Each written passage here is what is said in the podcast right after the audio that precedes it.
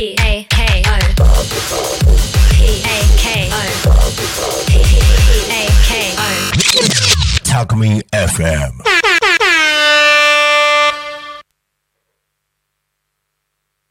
整体師ひろえ先生と気候霊術家ゆうき先生の心と体の豆知識。はい。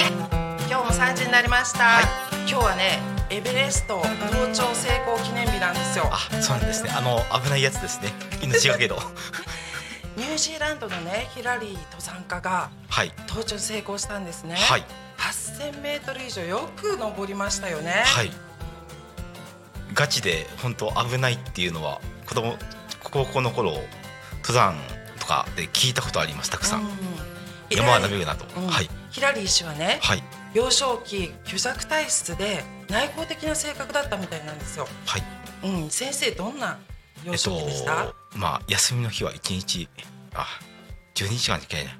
20、うん、18時間か。18時間。ゲーム漬けの日々を過ごしておりました。とても健康です。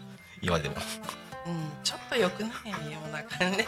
うん。うん、そんなね登頂に成功したヒラリー氏なんですけどまずね健康を手に入れたと思うんですよ。はいそこからね人ってねチャレンジできると思うんです。はい今日はね健康のお話をします。はいはい。健康って体温、はい免疫、血糖値が一定であることが条件なんですよ。はいうん、呼吸などのね生理機能が正常に働いてこそ一定になるんですよ。はいうん、そう日常ね、はい。い、ろんな外的刺激ってあるじゃないですかはい先生、はいい、ろんなものを見たり聞いたりとか、感じたりとか味わったりとかね。はい。そういった五感の情報がねはい。どこに行くと思います？まあ脳でしょうね。そうですね、人間の中枢の脳にはい。神経伝達でね、はい。行くわけなんですよ。はい。その情報を処理するのが脳なわけなんですが、はい。先生脳って、はいうんとどういう構造かわかります？うんまあ霊的にはわかりますけど機能的機能的じゃない機械的に機械的にはい、いいです。えっとスーパー行ったらお豆腐売ってますよね？はいお豆腐のパック想像してください。はいああいう感じなんですよ。はいもうちょっと詳しく言うと三層構造の液体の中に脳は浮いてるって感じなんですよ。内側に軟膜で外側に空網膜硬膜って三層構造なんですね。その中にそれぞれの液体が入ってるんですけどそこに入ってるんですよ。で頭蓋骨があってものすごい脳って保護されてるんですね。うん、それだけ大事な脳なんですがさっき言ったねはい。五感の情報が脳に行くわけです。はい。で脳のね、まあ、一番大きいのは大脳なんですけどね、はい。その大脳の表面ってシュワシュワなんですよ、はい。このシュワシュワってはい。新聞紙1枚分ぐらいの大きさなんですけど、そこに140億のね神経物質がはい。ね、うん、集まってるわけなんです、はい。ここで情報処理するはい。またはねはい。大脳の中、うん、グッピーみたいな形してるってよく聞いたことあると思うんですけど、はその脳幹っていう部分がもうものすごい大事なんですね。はい。脳幹って4つに分かれるんですが肝脳中脳胸円椎るんですけど、その中の肝脳に注目したいですね。はい。その肝脳って視床と視床下部からなるんですよ。はい。その視床下部っていうのが体温を調整する中枢なんですよ。要なんです。あと自律神経の中枢でもある。はい。あとねさらに言うとその視床下部にちょっとぶら下がってる小指の先ぐらいのはい。大きさの下垂体、これがはい。注目したいんですよ。ね、恒常性一定にするはい。要でもあるかなと思うんです、はい。ホルモンです。はい。ホルモンのね、うん、総元締めと言いますか、うん、なんか、えー司令塔なんですね。はい。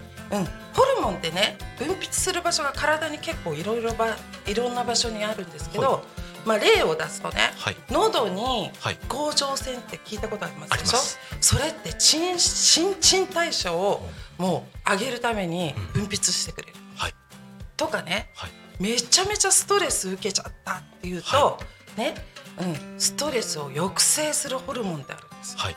ね、背中の方の、ね、中なんですけど、はい。副腎皮質ホルモンっはい。ていうホルモンなんですけど、ストレスねうん、感じた時にそれめっちゃ頑張ってくれるんですよ。はい。とかねあとさっき言った血糖値ね、血糖値を下げるインスリンって聞いたことある、はい。これもホルモンなんですね、はい。膵臓のランゲルハンス糖っていうところから分泌される、はい。うん、で私注目したいのがね睡眠のホルモンなんですよ。はい。名前はメラトニンっていうんですけど、はい。場所どこにあると思います？脳のどこかです。うんそうそうそう。ね先ほど言った大脳っていうのは、うん右脳左脳って分かれるんです。その間に消化体って機械がある、そこから分泌されるんですね、うん、メラトニンは睡眠の質に関わってくるんです。はい。睡眠の質を測るのは脳波なんですけど、はい。レム睡眠ノンレム睡眠って聞いたことあります？あります。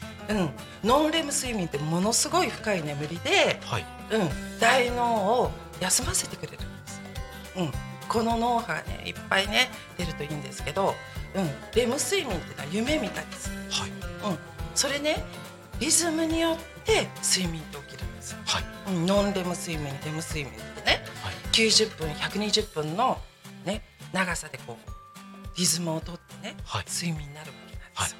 うん、これサーカディアンリズムって言うんですけど、体内時計って聞いたことあります？うん、この体内時計が、はい。うん、一定だと恒常性保てるんですよ。健康になるってことなんですよ。うん、で私ここでちょっとおすすめなんですけどね、うん、寝る前に結構スマホね、うん、操作されてる方多いと思うんですけど、先生もそうですよねきっと。そうですあえっと YouTube でソルフェジオ波っていう周波数があるんですよ。はいこれをちょっと検索してみてはい聞いてみていただくと、はい次の日頭すっきりして、うん、メラトニンも結構分泌されるっていう事例があるんですね。ぜひやってみましょうか。はいうん。どうでした？先生？はいで僕からちょっと告知がありましてはい。その講演っていうかまあ業者交流会通じてやっていたんですけれどもそういったのをちょっとウェブ上でと言いますかそのうん。そのやろうと思ってましてそれをちょっとその告知しようかなと思っております。その後々。そのはい。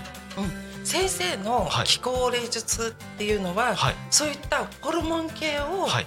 ねよく分泌する、はいね、はい健康な体を作るっていうお手伝いするみたいですね。はいうん、楽しみですね。はいそれではまた来週。よろしくお願いしますバイバイ。